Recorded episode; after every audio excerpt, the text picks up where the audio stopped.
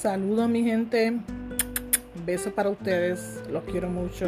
Gracias por estar aquí acompañándome siempre. Siempre, siempre los quiero y, y le envío un fuerte abrazo para todas esas personas que me leen, que me escuchan, perdón, que me escuchan y están siempre pendientes de mis temas, ¿ok? De Mili Torres, de mis momentos lindos con Dios.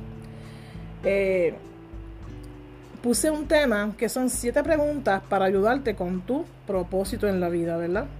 Pues entonces le voy a poner este tema que son cuatro preguntas para aclararlas. ¿Cuál es tu propósito en la vida? Porque es bien importante que nosotros los seres humanos descubramos cuál es nuestro propósito. Porque Dios, no, nos, Dios no nos creó para vivir la vida al garete. Hay muchas personas que viven la vida al garete. Pero Dios nos puso en esta tierra para un propósito. Dios tiene un propósito con cada uno de nosotros. Lo que pasa es que no lo descubrimos. Y ahí está el problema. Yo he sido una persona, a mí en, mi, en Puerto Rico, cuando yo nací, ¿verdad? En, en mi tiempo allá, que yo estaba en Puerto Rico, a mí siempre me gustaban las ventas me gustaba esa, esa, esa área de vender, de estar siempre pendiente a las personas, de ayudar a las personas y todo. Pero de un tiempo para acá, yo me he puesto a pensar que, que Dios a mí me ha bendecido de tantas formas, Dios me ha protegido de tantas, de tantas cosas. Y yo digo, a veces uno tiene que hablar a las personas de lo que es, ¿verdad? la relación con Dios, la relación contigo mismo como persona cómo tú te tratas, cómo tú influyes en las personas. Dicen que uno no debe pasar por, el, por, las personas, como dicen por ahí, por la vida de las personas sin dejar una huella. Siempre es lindo dejar una huella en las personas, una huella positiva. Es como dicen en el otro tema. ¿Cómo tú quieres que te recuerden cuando tú te mueras? ¿Cómo tú quieres que te recuerden cuando tú te vayas de este mundo? Eso es lo importante de construir antes de irte, ¿verdad? Construir ese legado que es lo que tú quieres que hablen de ti en tu funeral, recordándote a las personas. Ese es el punto. Así que mira, vamos a ver este tema, ¿verdad?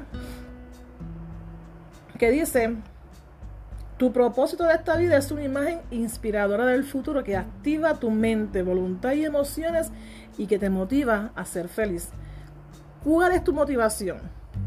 ¿Mm? Muchas personas siguen el camino de otros para ganar su aprobación. Al madurar, se dan cuenta de esto y realizan cambios en su trabajo, en la familia o en amigos. A veces tienen que volver a comenzar. Otras personas se enfocan en las responsabilidades e ignoran su propósito de vida. ¿Viste? Nos enfocamos en los trabajos, nos enfocamos en la familia y nos olvidamos de que el propósito de vida es bien importante.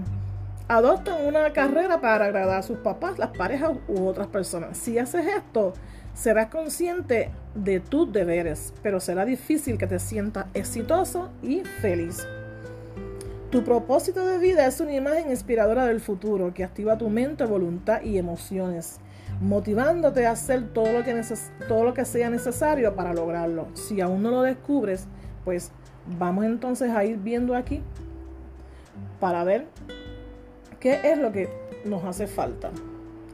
Si no logras el éxito en tus propios términos, se verá bien ante el mundo, pero no se sentiría bien en tu alma. Y eso no es éxito. Eso no es éxito del todo. Dos excusas por las que podrás no seguir tu propósito de vida. Las personas ordinarias no cumplen su propósito en la vida. Las personas ordinarias pueden vivir vidas extraordinarias si siguen su propósito de vida, ya que éste se convierte en un catalizador para ayudarle a realizar cambios importantes en su vida. No es el momento adecuado para seguir mi propósito de vida. Nunca es tarde para hacer lo que podrías haber sido.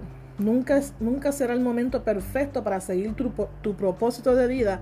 Así que más vale empezar a hacerlo ahora. Si no lo haces, el próximo año tendrás un año más y no te habrás acercado ni un poco a tu propósito. Cuatro preguntas para encontrar tu propósito. Mira, ¿Qué haría si no tuviera limitaciones? ¿Qué haría si solo me quedaran cinco años de vida? ¿Qué haría si tuviera recursos limitados? ¿Qué haría si supiera que no puedo fracasar? Una vez que encuentres tu propósito de vida, invierte energía, dinero y tiempo para comenzar con el propósito y lograrlo. De esta manera eliminas la actitud de indiferencia. Has invertido parte de ti en él. Esto aumenta tu confianza para superar los obstáculos que se te presenten. Y necesitas y si necesitas aumentar más tu confianza, responde a las siguientes preguntas. ¿Cuáles son mis dones? ¿Cuáles son las cinco cosas que me agradan de mí mismo? ¿Quiénes me hacen sentir como una persona especial? ¿Qué momento de triunfo recuerdo? Escribe esas respuestas en, en, un papel. Repite el proceso todos los días hasta que te sientas que confías más en ti mismo. Cinco pasos para tatuar tu propósito de vida en lo más profundo de tu ser. Mira esto. Apuéstate a ti mismo.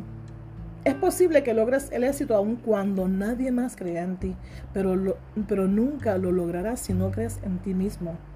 Nunca creerás en tu propósito de vida a menos que creas en ti mismo primero.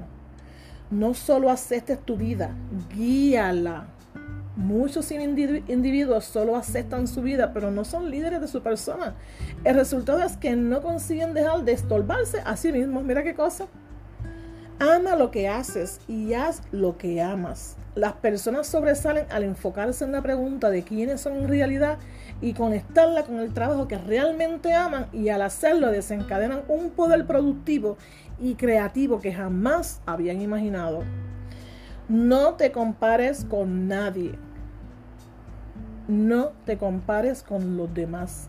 Si te enfocas en quién no eres por completo, pararte con los demás, perderás de vista la persona en la que deseas y puedes convertirte. Cree en tu propósito de vida aunque los demás no te comprendan. Corre tu propia carrera, sigue siendo auténtico.